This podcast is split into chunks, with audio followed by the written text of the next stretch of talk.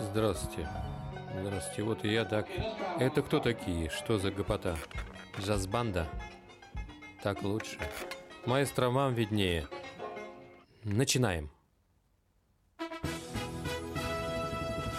Хм. Хм. Стоп. Стоп. Стоп, стоп, стоп, стоп, стоп, стоп, стоп, стоп! Додудели.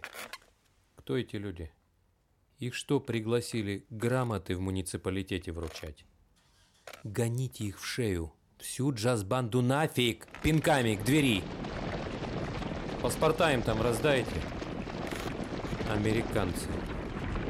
По-английски они говорят. Давайте тех, которые там в коридоре, вроде люди приличные, открываем дверь. Заводим.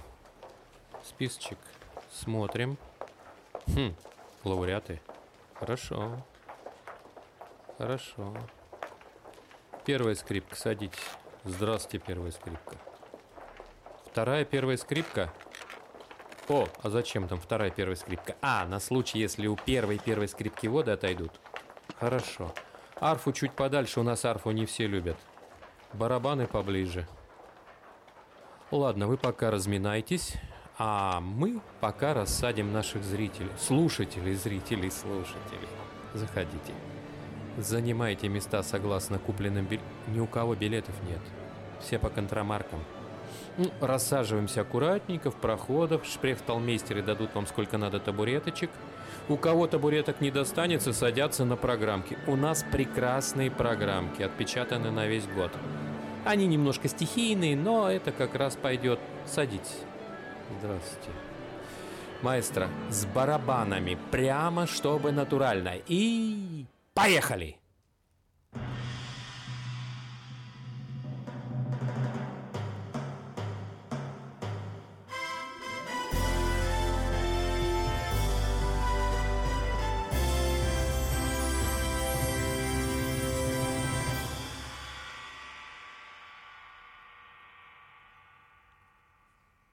А вот это было от души. Спасибо. Интерлюдия к восьмикласснице. Фух, прямо мороз по коже. Ну давайте, начинаем. Спасибо, спасибо. Здравствуйте, здравствуйте, дорогие мои. Сегодня мы говорим с вами о лучших слушателях этого шоу. Доброй ночи, Вьетнам приветствует их и просит вас запомнить небольшую информацию. Во-первых, телефон Новосибирский 299 40 67. По этому телефону вы всегда набьете Александра Астахова. Он уже 20 лет занимается элитной недвижимостью, может купить и продать пентхаус, а может купить и продать виллу в стиле Гауди. Такие тоже у него есть, я видел. И если у вас с ним все будет хорошо, возможно, вы услышите его прекрасную фразу «Что вам на мира?» и так далее. Ну, это для вас пусть будет сюрпризом. Женя Лозовой. Большой специалист в картах. Нет, я имею в виду не игральные карты, а карты местности. Он оцифровал практически весь мир, и я удивляюсь, как человек – может за несколько лет заслужить себе такую репутацию, что с ним советуется даже совет по картографии. Карты он делает на совесть всем, кто его попросит, но за деньги. Его всегда можете найти по адресу sharada.ru. Шарада, кстати, это его никнейм в крупнейшем за Уралом форуме рекламном, который он когда-то держал несколько лет. Ирина Шмакова очень крупный специалист в русском языке. Меня иногда оторопь берет, когда начинает меня поправлять. Да, я не прав. Я иногда и говорю неправильно, и пишу неправильно, что особенно постыдно. Но вот она великолепный редактор. Кроме того, она целых 10 лет вела крупнейший рекламный форум за Уралом поэтому всегда можете к ней обратиться для того, чтобы она организовала мероприятие или в конце концов сбила в кучу ваших сотрудников. Спасибо, спасибо, спасибо. А мы продолжаем наше шоу.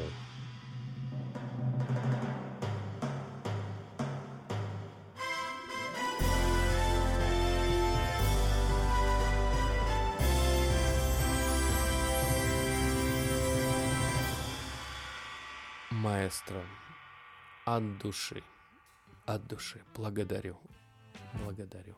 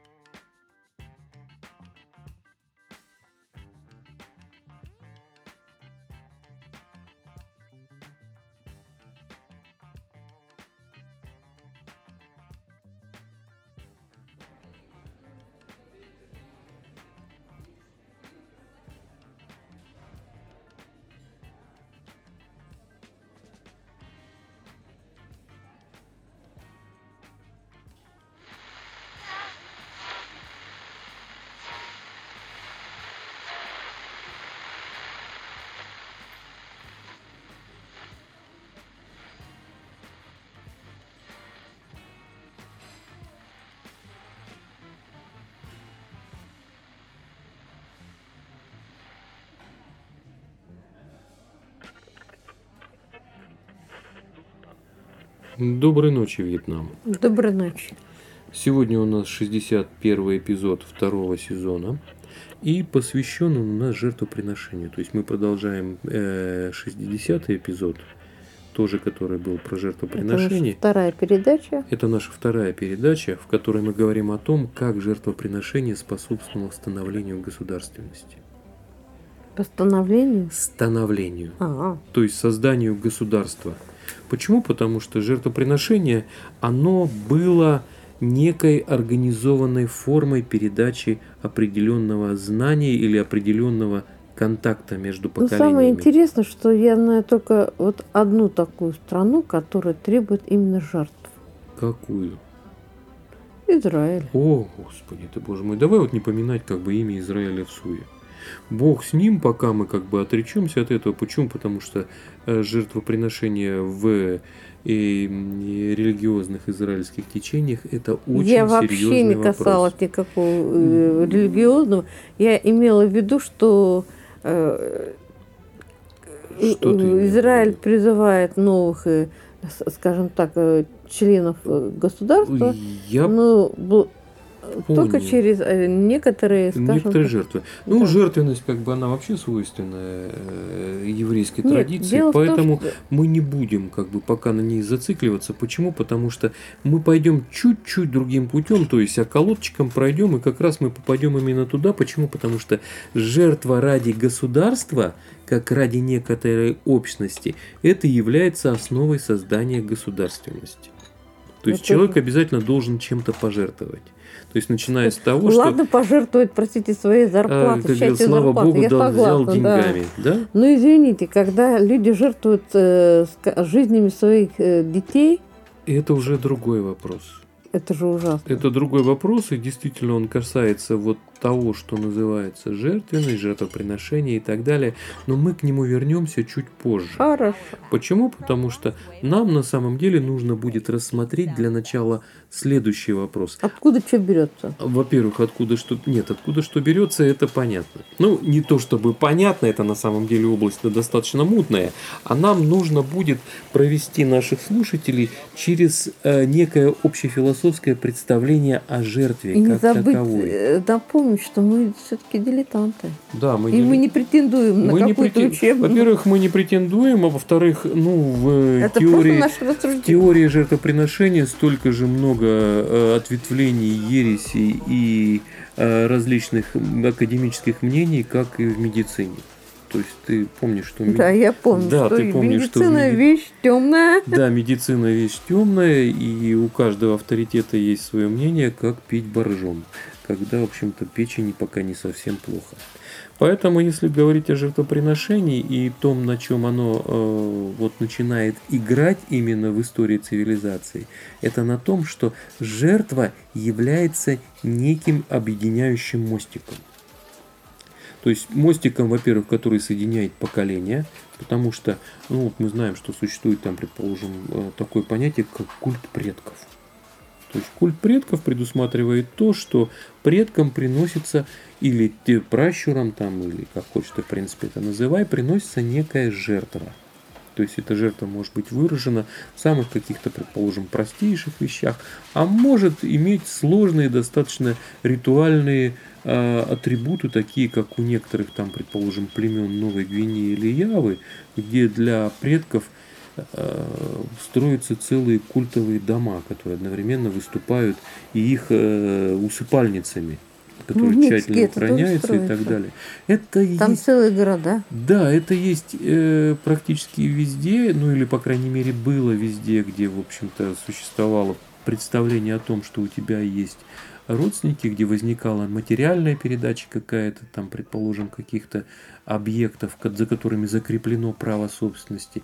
То есть предки почитались практически везде. То есть не было такого, чтобы э, вот, э, не предкам или там их э, памяти не приносились определенные жертвы. Причем жертвы, которые были персонифицированы персонифицированы, потому что если у тебя был там дедушка, бабушка, прадедушка, прабабушка и так далее, человек должен был помнить там какие-то свои связи или там свои родственные корни до какого-то там, предположим, определенного колена.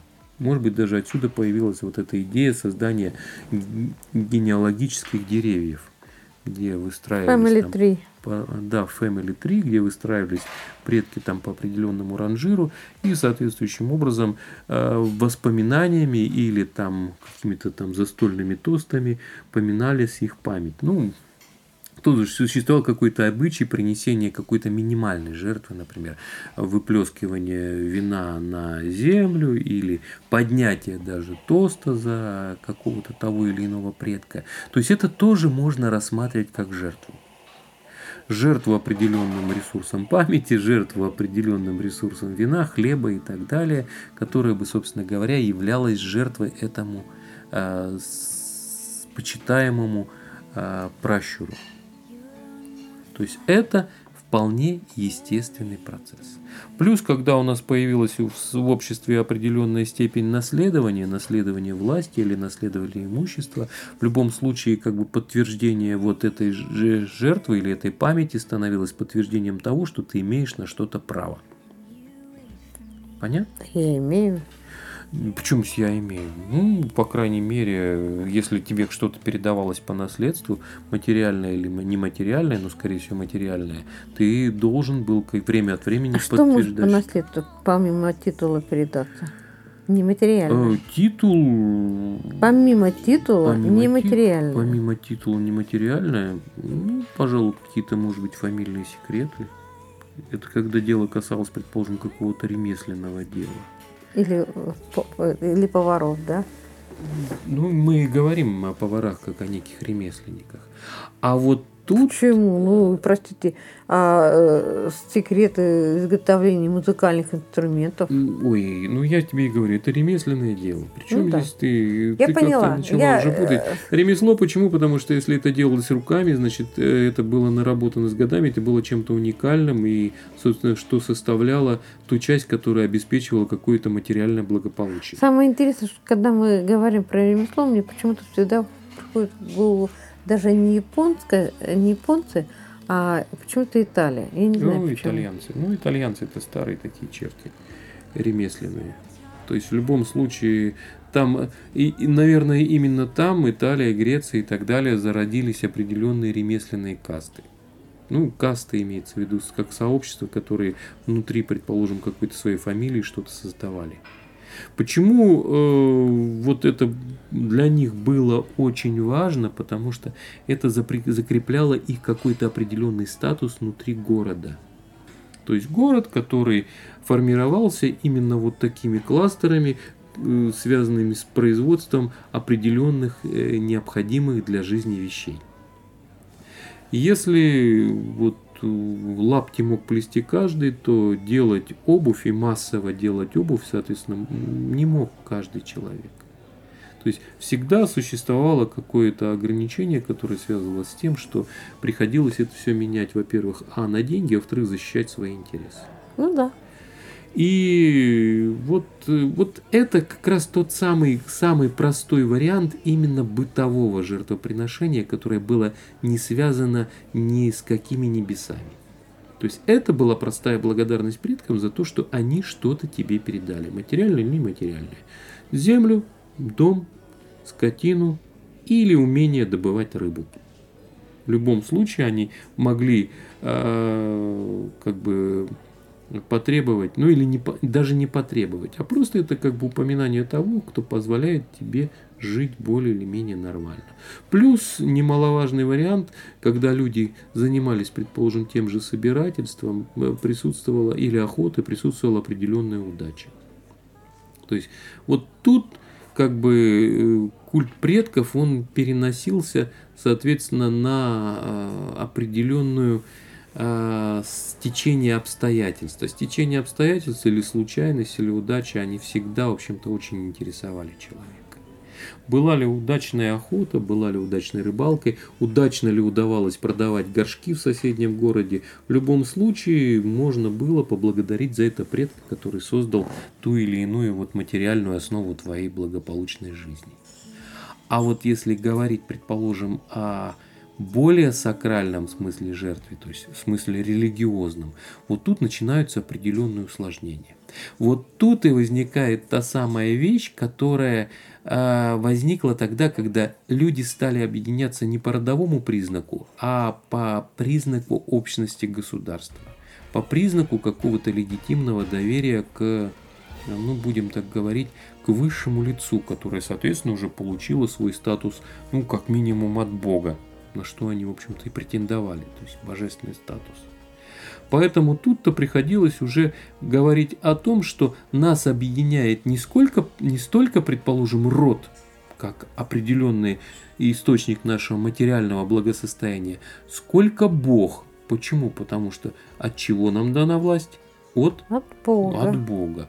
Поэтому, собственно говоря, вот тут и вытаскивался тот самый Бог.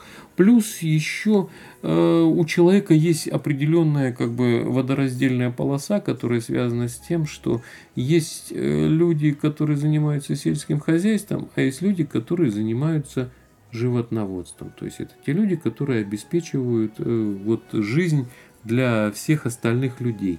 И вот здесь появлялось представление о жертве животного. То есть жертва животного, но жертва животного не просто так, а жертва животного, который э, является предоставителем белковой пищи для человека. Если подходить к этому строго, то Э, самым удивительным для современного человека является то, что большую часть своей цивилизации человеку было не разрешено есть нежертвенных животных.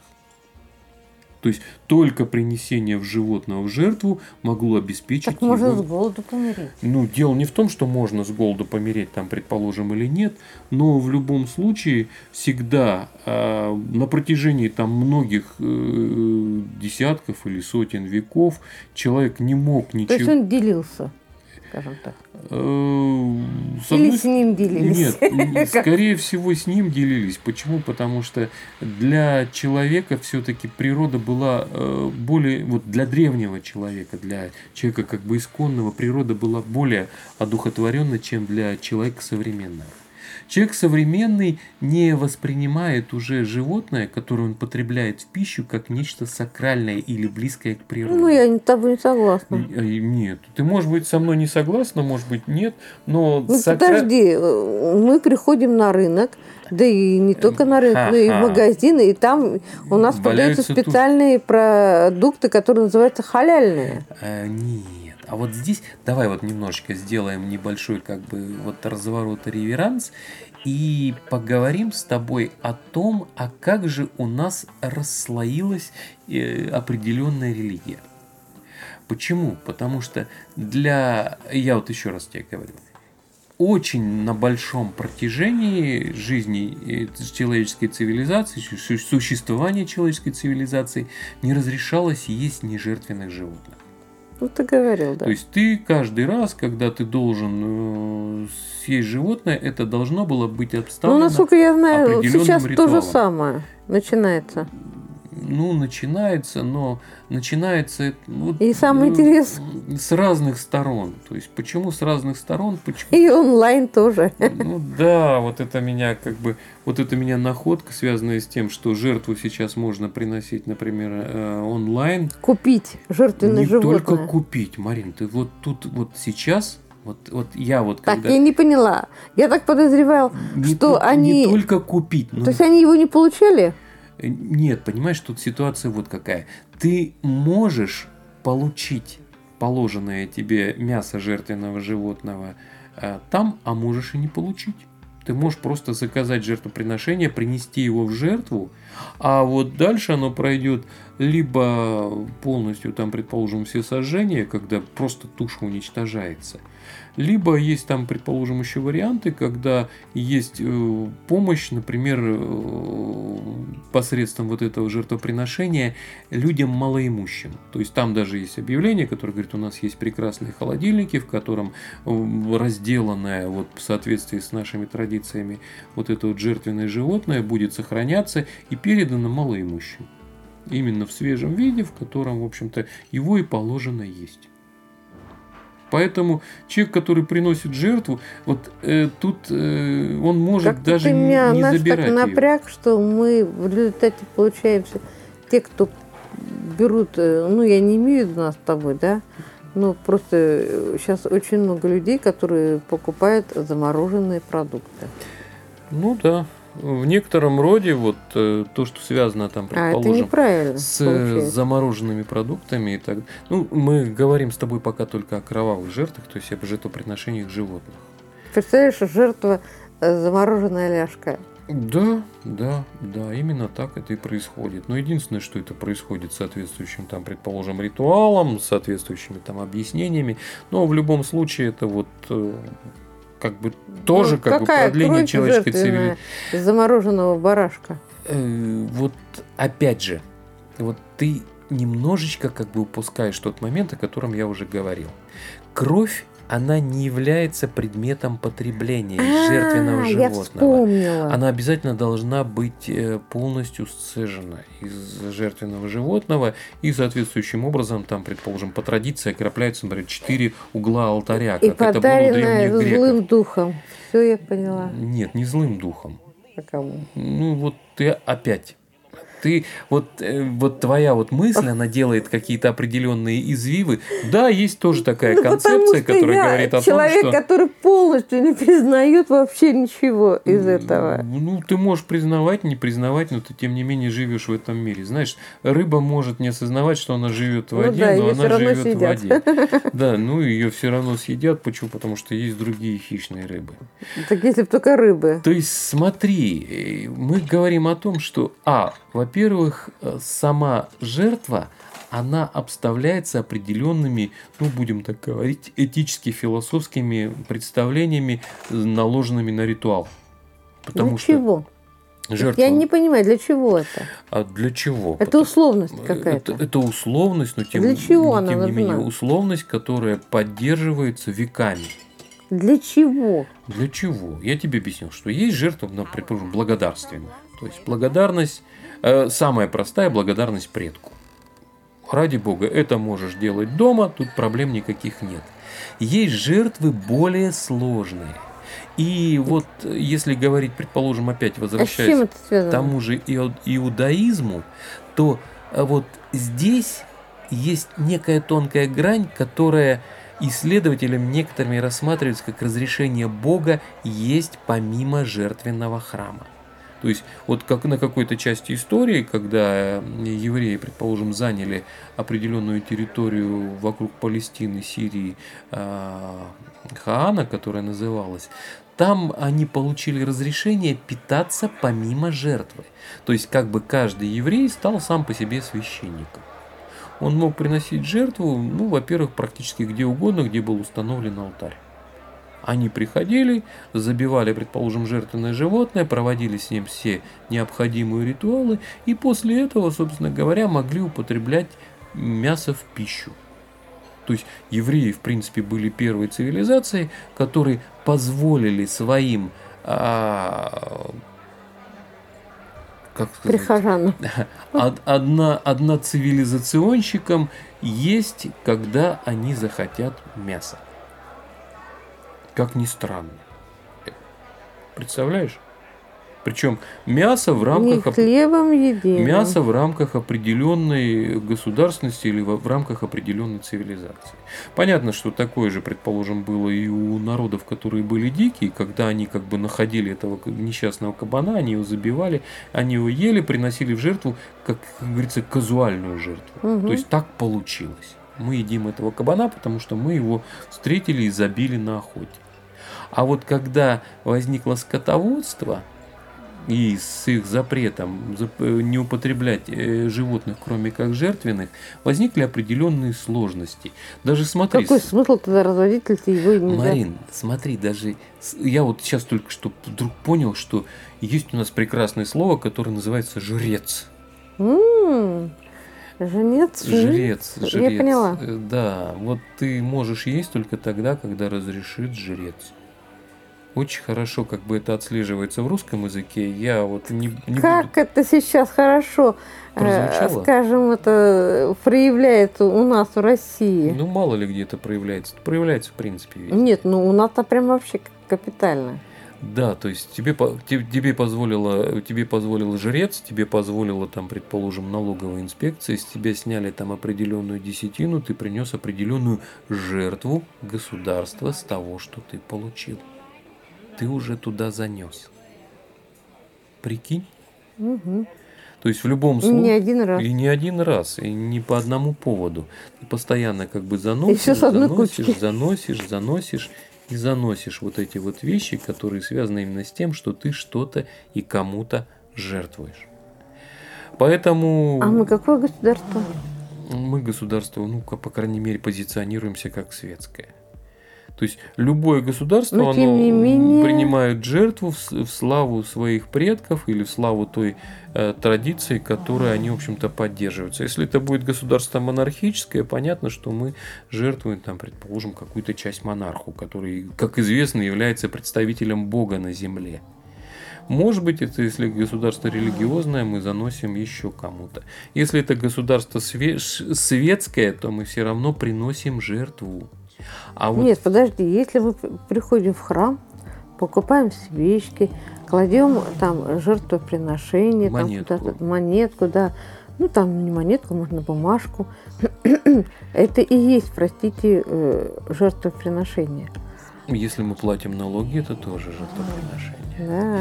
И причем, смотри, тут есть еще прекрасная как бы вещь. Так, подожди. Долг А если, если я не принесу жертву, простите, в качестве налога, то ты, соответственно, не выполнил определенный обряд. То есть, а если кто-то все-таки это не сделал, если ты это не сделал, а еще и позаимствовал чужие жертвоприношения, тебя ждет наказание. меня Ну, конечно, тебя кого? или тот, кто взял эти жертвоприношения? Нет, опять же ты заблуждаешься. Смотри, если говорить о, э, опять же, о религиозной традиции, то вот э, копаясь там, предположим, ну, в каких-то каббалистических... знаешь, в нашей стране, по-моему, с традициями вообще плохо. Нет, копаясь в каких-то каббалистических писаниях, которые были связаны там с обрядами жертвоприношения, я могу сказать, что э, есть такое понятие, как чистого и нечистого намерения. М, То есть вот э, если ты э, тебя как бы лишили права приносить жертву как таковую, ну вот так получилось. Тебе сказали, что жертву ты не можешь приносить теперь там в своем домашнем храме, чтобы есть и питаться от этой жертвы. Тебе приходит человек специальный, который называется жрец. ага. И вот этот жрец, он не просто обязан правильно совершать весь положенный ритуал, он обязан при этом соблюдать еще и определенный умонастрой.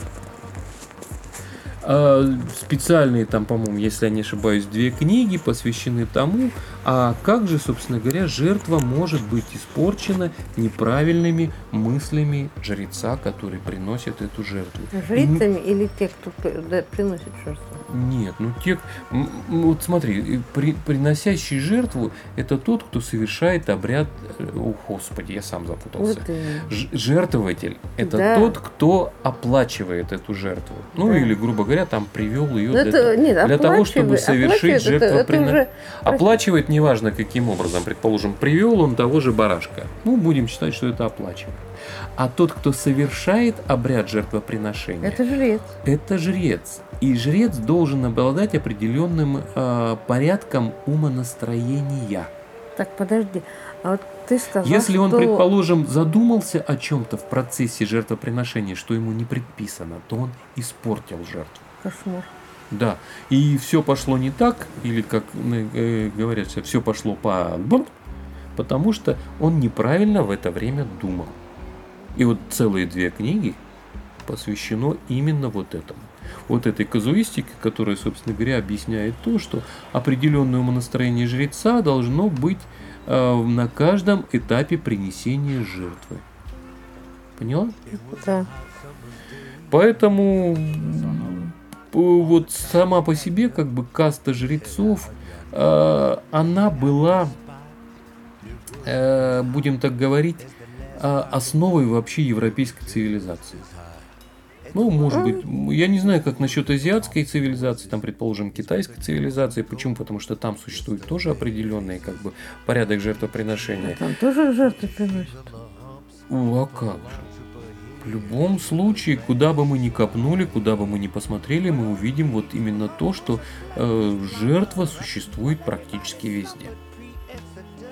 И Нет, ну, вид- насколько я поняла, вот, например, у азиатов это жертвоприношение, оно уже чисто символичное. а, символическое жертвоприношение, оно всегда... Вот современной цивилизации, опять же, возвращаясь вот к, к нашим как бы баранам, в современной цивилизации жертвоприношение всегда символическое.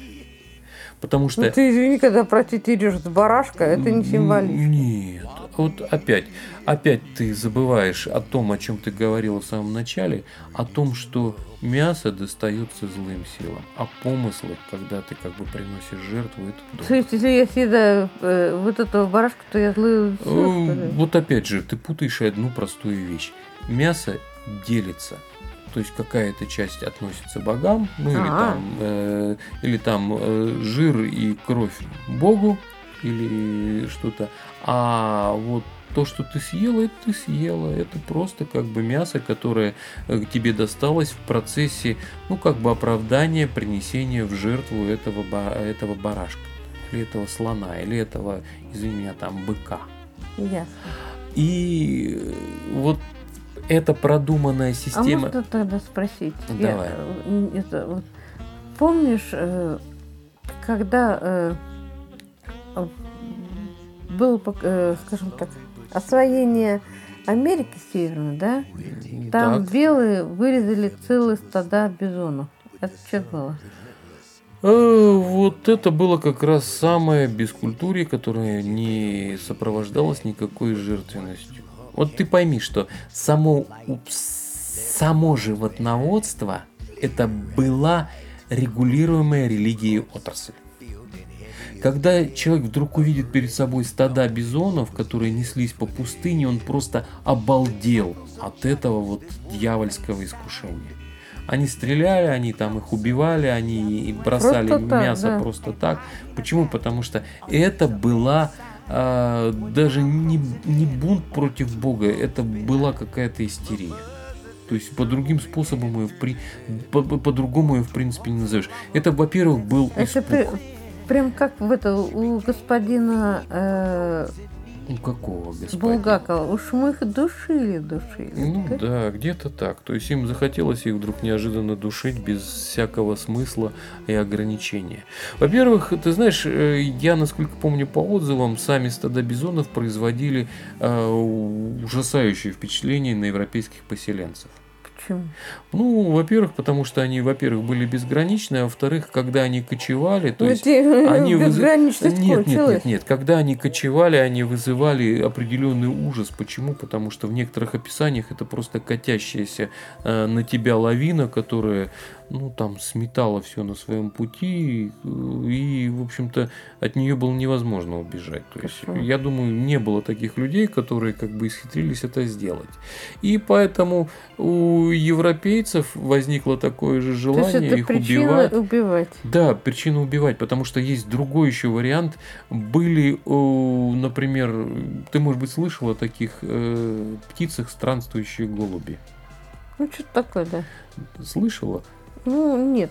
И, честно говоря, А ты может быть, слышала? выражение и слышала, но а, а ты чем суть, слышала, я не что э, Не э, знаю. странствующие голуби на многие там, предположим, дни затмевали, обла- э, затмевали небо э, и э, высыпали люди, которые просто их тупо расстреливали.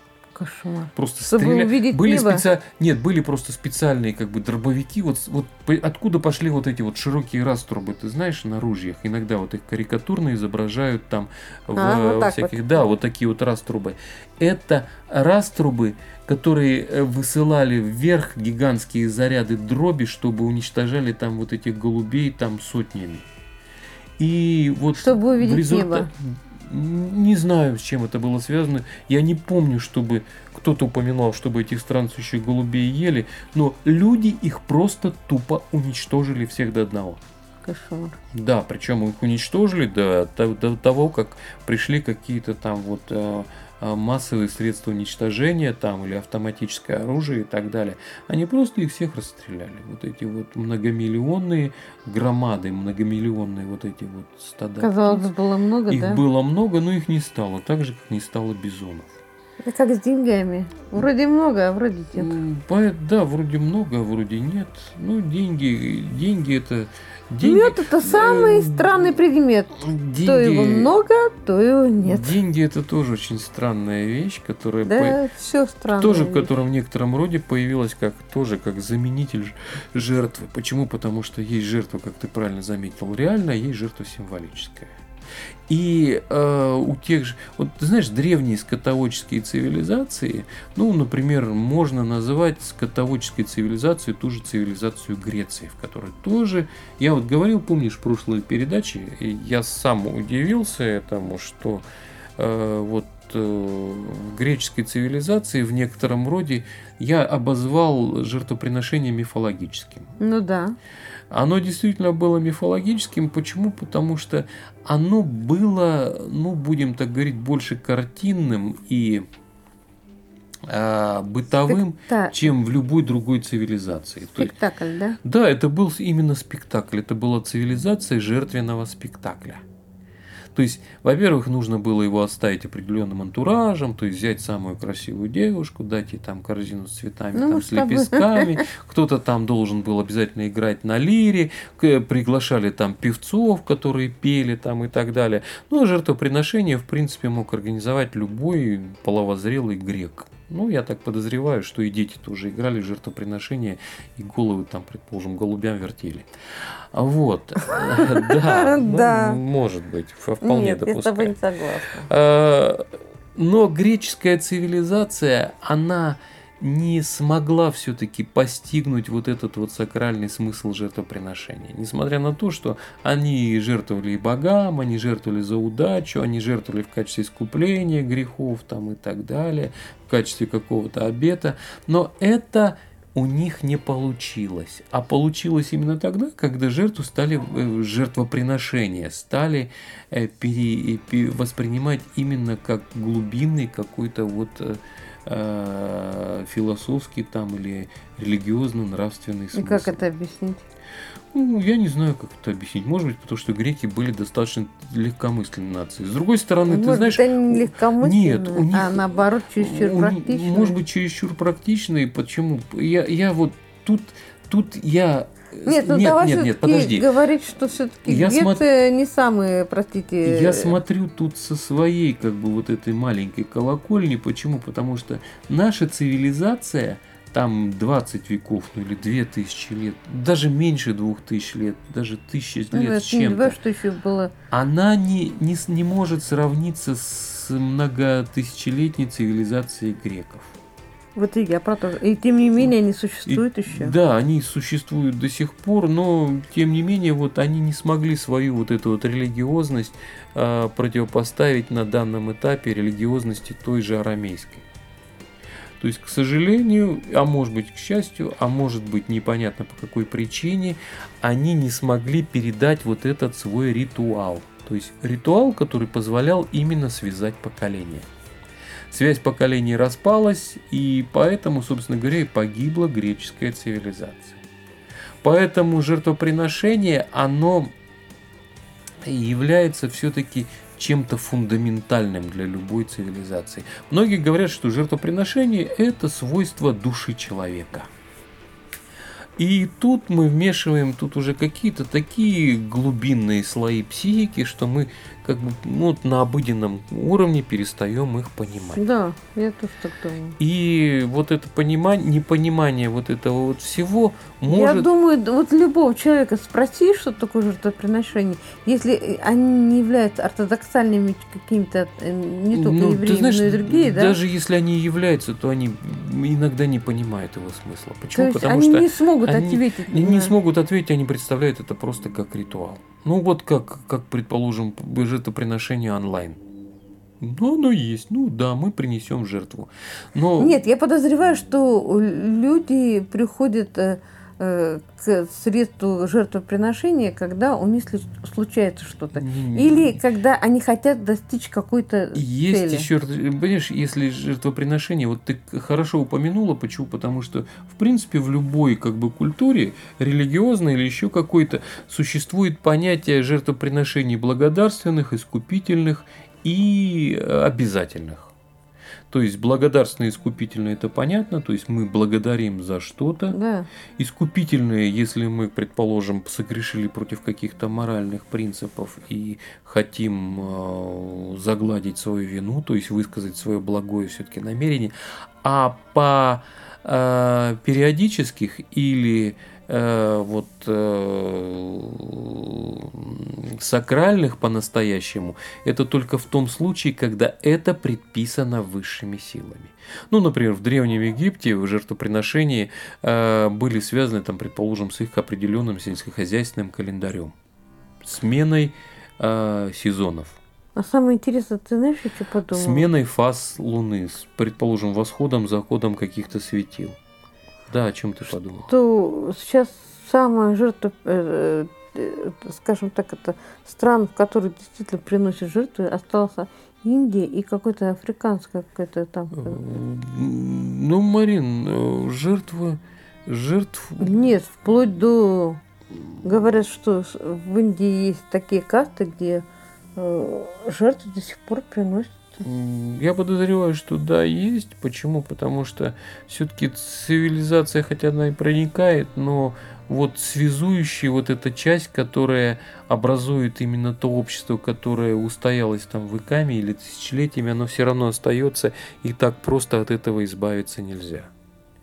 Все равно это приходит там в каких-то цивилизациях, которых мы считаем, которые мы считаем примитивными, это остается. И ничего мы с этим поделать не сможем. Э, Жертвоприношение, оно, оно является основой государства. И опять же, возвращаясь вот к тому, с чего начал, э, к сожалению или э, я да не знаю, не, там к- к раз- неважно. Неважно, да, действительно, мы не будем высказывать какие-то Это вот, э, наше личное оценки. мнение. это, оно э, это даже не личное мнение, не это просто какая-то эмоциональная Да. оценка. Почему? Потому что теперь, если говорить, предположим, вообще никакого теперь говорить, предположим, если о государстве, то мы можем здесь обнаружить вот как раз тот самый кусочек, Поведенческий. поведенческий кусочек, который говорит о том, что современная цивилизация, какая бы она ни была, она не избавилась от этого понятия жертвоприношения. Нет, ты знаешь, И причем, я смотри, сейчас, сейчас могу ответить на некоторые вопросы, почему именно так, а не иначе.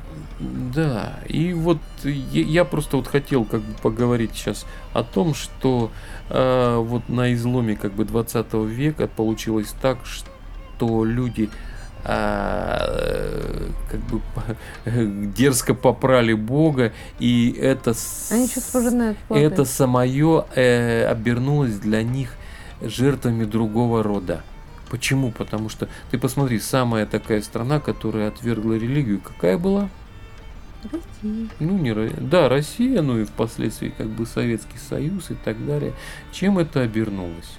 То есть был какой-то определенный, ну, будем так говорить, христианский или э, э, Ну, вообще Способ Россия принесения довольно-таки жертвоприн- очень часто от, э, отрекалась от своей религии. Ну, давай вот так вот говорить о том, что э, религия, религия все-таки она присутствовала всегда. Единственное, что она отрекалась от, Она все время менялась. от того, чтобы, э, как сказать, от того, чтобы принять определенный порядок этого жертвоприношения ради определенного блага. То есть есть жертвоприношение, которое называется жертвоприношение, предположим, обета или жертвоприношение удачи. То есть, когда человек говорит о том, что я принесу что-то в жертву, чтобы что-то произошло. И вот когда пришел материализм, то есть появилось понятие о том, что можно чем-то пожертвовать для того, чтобы что-то изменилось. И первой жертвой стал кто? Царь. Царь, правильно. Почему? Потому что царь представлял из себя наместника Бога на земле. Так. Ну или, как говорится, Божий помазанник. Чем занялись в первую очередь революционеры? Тем, что они решили принести в жертву царя. Или, предположим, царедворцев. То есть обрубить вот ту самую ветвь, которая бы а, прекратила вот эту вот наследуемую божественную власть. Поэтому э, люди, которые пришли как бы с бомбой на э, улицы, там, предположим, Петербурга, выслеживать царский кортеж, они прежде всего были, а, с одной стороны, вроде как религиозные, а с другой стороны, Бога как такового и его право наследовать э, определенную власть они отрицали. А в Поэтому... связи с чем это? Ну, как в связи с чем? В связи с тем, скорее всего, то, что все-таки вот этот призыв о том, что Бога нет, он с одной стороны проник в их умы, а с другой стороны разорвал их ум, э, и они не смогли найти вот этой вот связующей нитью между Богом и государством, между жертвой и тем, как все должно развиваться дальше. И у них не было вот этой вот концепции жертвоприношения, поэтому они решили, что можно пожертвовать опять человеком. То есть, если предыдущая религия сказала, что а, жертва за вас принесена один раз, и больше приносить ее не надо, то они перешли к тому, что а как же царь? Слушай, у материализма оказалось больше всего жертв. У материализма больше всего жертв. Почему? Потому И что причем не материально, э, а именно человеческое. именно не материальных, а человеческих. Вот, вот, вот к чему я как бы потихонечку выгребал, страшно. когда ты начала говорить про то, что жертвуют там, предположим, своими поколениями. То есть люди жертвовали. Причем И жертвуют, как и жертву продолжают. как жертву они рассматривали э, в самом как бы замысловатом варианте себя, а в самом незамысловатом варианте своего соседа. Или своего, там, предположим, соплеменника. Ну да. Почему? Потому что они говорили, вот ты знаешь, вот это, мы пожертв... они пожертвовали ради нашей жизни. Или они, мы их отправим на жертву ради того, чтобы существовало наше государство. Вот в чем состоит как бы ужас этого материализма. То есть веселая как бы жертва греков, когда они там золотили э, быкам рога, э, доставали как бы свои лиры, пели песни, увивали как бы жертвенники цветами, оно закончилось тем, что э, вот это вот как бы прекратилось. Почему? Потому что это запрещено. Ну или потому что Бога нет. Но в жертву можно принести Ну, я человека. с тобой не согласна. В чем ты не Э, согласна? Ну, все-таки согласна, наверное, раз ты молчишь. Да, я немножечко у меня И- или ты э, пытаешься хронология переформулировать? немножечко поменялась. Хронология поменялась, понимаешь, жертва, э, жертва человека – это уже жертва не кровавая жертва жреца, а жертва государства. Государство жертвует И оно людьми, прямо- как, как жертвует пешками на шахматной доске, ради того, чтобы сыграть свою партию. А государство это кто? А государство, государство это как раз тот самый вариант, когда люди формируют какое-то обобществленное право. А почему одни Они передали государству, другими? одни жертвуют другими, потому что им дали на это право. Право жертвы. Вот всегда мы говорим о том, что, э, предположим, э, э, вот э, начиная с того времени, когда тебе запрещали есть нежертвенное мясо, кончая тем, когда тебе разрешили есть его в любое время. Но ты для этого должен отнести его богам. Тебе разрешили, предположим, жить на определенной местности, но ради этого ты должен чем-то пожертвовать. То есть вот тот самый вариант, когда тебе говорят, что э, ты должен принести там вот этот самый э, казус, когда э, Авраам пытался принести там, предположим, жертву своего сына.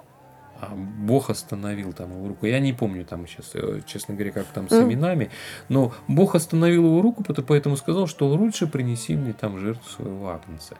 Не, э, просто ягненка. Не надо мне кровавой жертвы человека. И вот здесь э, появилась определенная ловушка.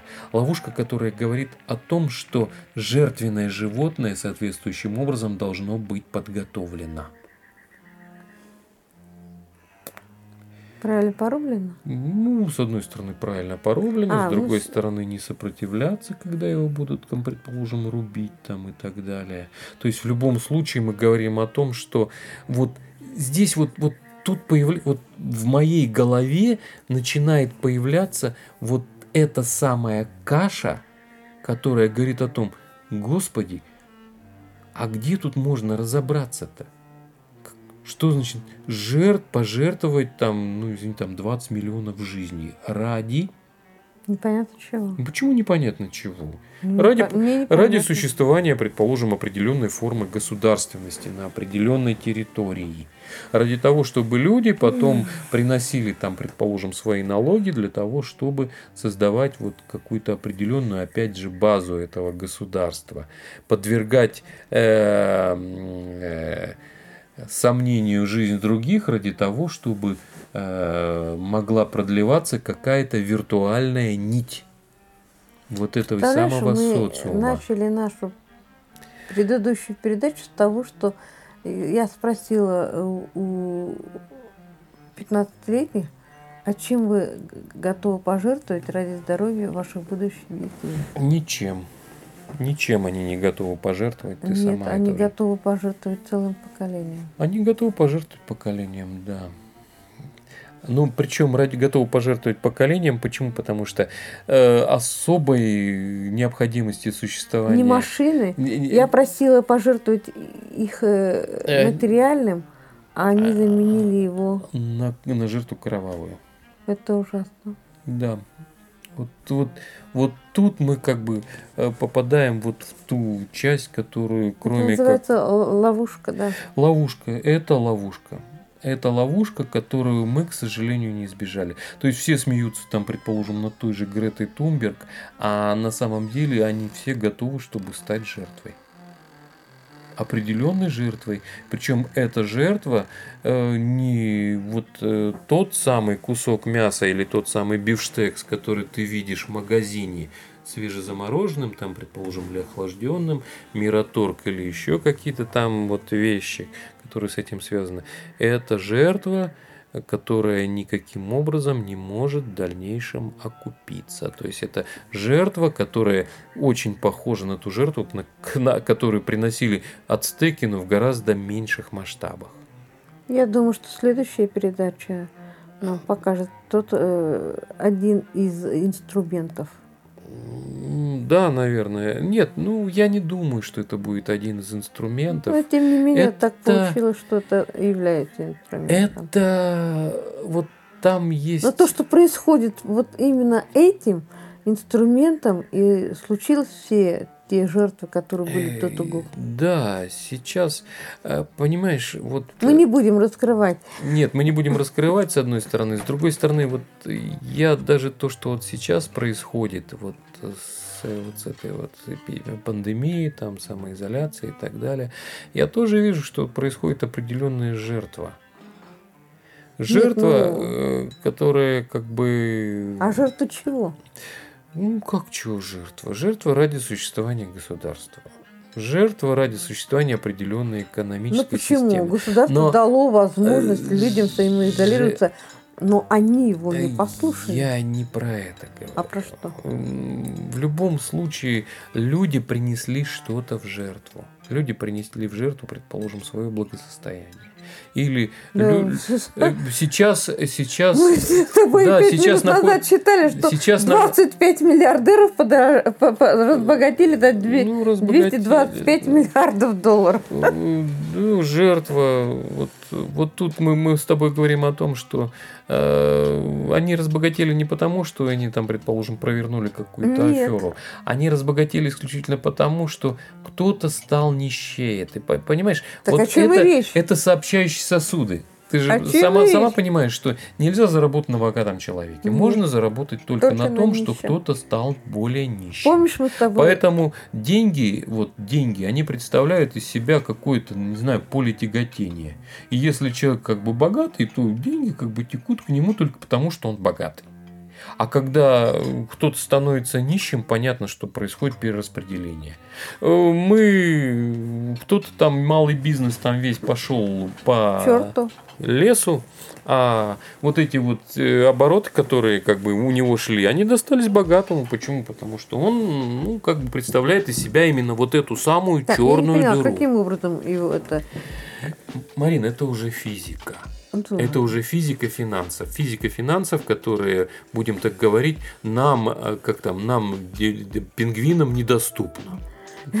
Да, это А зачем даже тогда- это не физика, это А- метафизика А финансов. зачем пингвинам тогда Деньги к деньгам. э, Она выражена простой. финансовая грамотность? Объясни Да не нужна им финансовая грамотность. Финансовая грамотность им нужна исключительно потому, что Чтобы она, не, не рыпались. она в некотором роде Я- выравнивает вот это вот поле тяготения. И как только Нет. пингвины становятся Знаешь, нищими, знаешь, какие нам э, выводы тюлени сделали? богатеют. Знаешь, Да. какие нам выводы сделали, когда нам прививали э, э, финансовую неграмотность? Так.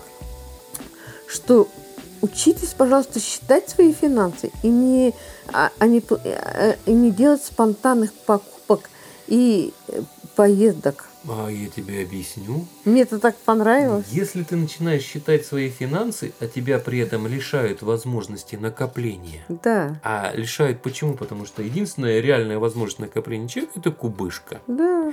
То ты их несешь в банк мгм. или вкладываешь в ценные Храните бумаги, деньги в банке. и богатые стеклянные. становятся еще Богаче, богаче. да. Вот и все.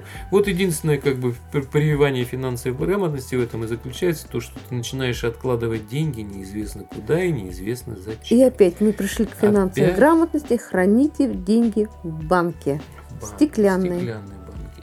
Ну, мы куда-то как бы далеко уже от нашей темы ушли. Нет, это все взаимосвязано. Думаешь? Ну, абсолютно. наверное. То есть в любом случае, вот, э, вот деньги это как раз переходя как бы. Это зло. Нет, это не зло. Деньги это на самом деле вот та символическая жертва, которую приносит каждый цивилизованный человек на алтарь Бога, на алтарь новых богов. Да, а на алтарь государства человек на алтарь, госу- приносит на- на свою алтарь жизнь. государства приносит свою жизнь. То есть почему? Потому что вот это единственное, что осталось от того, когда закончились деньги. То есть жизнь э, это как раз тот самый вариант, который э, возвращает, роднит нас с теми же древними, и, как говорили испанцы, кровавыми цивилизациями то- то- то- того же этого Юкатана. Это страшно. Это страшно. Это очень страшно. И когда вот это вот осознаешь, когда это появляется понимание того, что м, Россия была обречена, чтобы вот принять вот эту вот кровавую жертву? Ты знаешь, на самом деле Россия не одна оказалась. э, Практически все страны, э, Ну, не так про- или иначе, не про- самые не крупные про- страны Да, самые оказались, крупные страны, видишь, некоторые страны. оказались именно в этой той же самой ловушке независимых. Ты посмотри, например, тоже отрицание вот этого вот э, жертвенности, классической жертвенности привело к тому, что, ну, я сейчас не говорю, что это точно было. Это, предположим, случился тот же кризис перепроизводства в, в Америке 20-х годов. А Когда- в Мексике. когда кризис, извини меня, смыл там какую-то непонятную вообще часть э, Америки.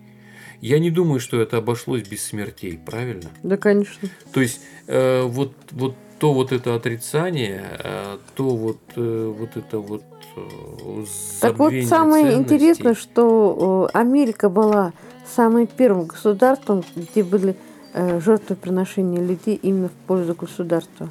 Э, Вполне возможно. То есть я не буду И спорить. давай с тобой вспомним, э, когда были э, северяне и южане. Северяне и южане. Э, Там вообще очень сложная как бы ситуация. Я, я, Марин, знаешь, давай э, вот одну из тем посвятим рабовладению. Да, Да, то есть рабовладение это очень интересная тема, потому что мы сейчас говорим о возвращении как бы нового средневековья, о возвращении нового рабства. И нет, на самом деле вы на новом витке. мы на новом витке, то есть мы вот прошли вот тот самый Все думают, что это невозможно, а это возможно, потому как история, она всегда Марин, развивается понимаешь, по спирали. даже не история развивается по спирали. Мы совершили оборот.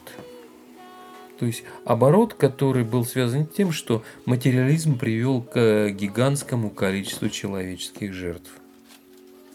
Как ни странно. Их было очень много, но это было на очень коротком отрезке времени. Если когда-то они там были, предположим, размазаны на большой период, то сейчас мы столкнулись с тем, что То есть история и, э, и- столкнулись и видим, и тогда она не развивается стремительно, она развивается стремительно относительно нас, потому что мы все-таки живем не так много. А что может помешать этому бы. развитию? Э, Что может помешать этому развитию? Ты знаешь, иногда говорят то, что есть такое время, которое можно назвать золотым веком. Ну, у меня такое впечатление, что мы как бы не попадаем в этот век. К сожалению. Нет, ну говорили, что... Была какая-то иллюзия там Вот 50-е, именно иллюзия. 60-е годы, что мы сейчас поборем природу и вступим в вот этот самый золотой век без заботы, без хлопот. Нет, на самом деле я Ну, не к тому клоню. нам сейчас, вот, к Я сожалению... не к а к золотому веку клоню, а я клоню к... Ты будешь сейчас смеяться я долго-долго. долго. Но я все-таки назову эту одну из версий, что может поменять нам, это присутствие, э, э, скажем так, э, неземного происхождения. Неземного разума, Да. не гуманоидного. Ну, вряд ли. Почему? А знаешь, почему вряд ли? Потому что цивилизация, которая а, владела такими масштабами, чтобы перемещаться там между звездами или между галактиками, и абсолютно наплевать на другую цивилизацию, поверь мне. Тем более такую... А вдруг нас захватят? Ну, их вдруг нас захватит. Ну, и- ну и что, что захватит? Знаешь, как это в, ситуации с Хаббардом. А помнишь, вот, вот эта битва за землю, где там бесталанно абсолютно Да. играл э, Траволта? Травол? Да, там, говор- там, там говорили, очень, слушайте, говорит, очень жаль, что все-таки вымерли собаки в результате этой Видимо, они были... да, они были, видимо, вот в самой высшей касты на этой земле, потому что их обслуживали, там возили в автомобилях, стригли вот эти самые обезьяны, которых мы сейчас безжалостно эксплуатируем. Жаль, что на этой планете не осталось никого, с кем можно бы было пообщаться. Собаки вымерли. Вот, как и котики. Съели их, они вымерли. Ну, я не знаю, там вымерли их или съели, но инопланетяне очень сожалели о том, что действительно высшие Слушай, ну это была существа просто оказались- пародия. ну, это была пародия, но в любом случае, вот со своей точки зрения, они, наверное, не будут рассматривать нас как что-то там цивилизованное или вообще рассматривать это как цивилизацию. Потому что много очень а что- забавных насекомых совершает, там строит какие-то свои домики. Точно. Как этих кто Ну, строит домики, строит. Ну, строит домики чуть посложнее. По сравнению, там, предположим, с нашими машинами автоматами, эти домики там или вот эти машинки перделки, которыми они очень гордятся, убивают на них кучу времени, это вообще ерунда. Ну ладно. Ладно. Сегодня мы Доброй ночи, Вьетнам. Это Доброй был, ночи. Да, доброй ночи. Это был сладким 61 сном. эпизод, который мы посвятили жертвоприношению. Я думаю, мы еще когда-нибудь к этой теме вернемся, когда мы чуть-чуть больше почитаем по этой теме. И Потому не что будем она не очень- такими большими дилетантами. И не Чем дальше мы идем, дилетантами. я больше убеждаюсь, что мы дилетанты самые большие, О, могут быть. нет, Марин, да давай вот так.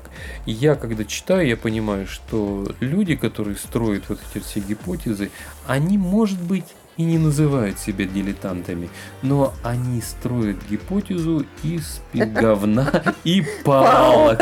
Ну, самые Да, из говна и распространенные материалы. распро- Два самых распространенных материала в нашей цивилизации. Говно и, И палки. палки. Доброй ночи, Вьетнам. Доброй ночи.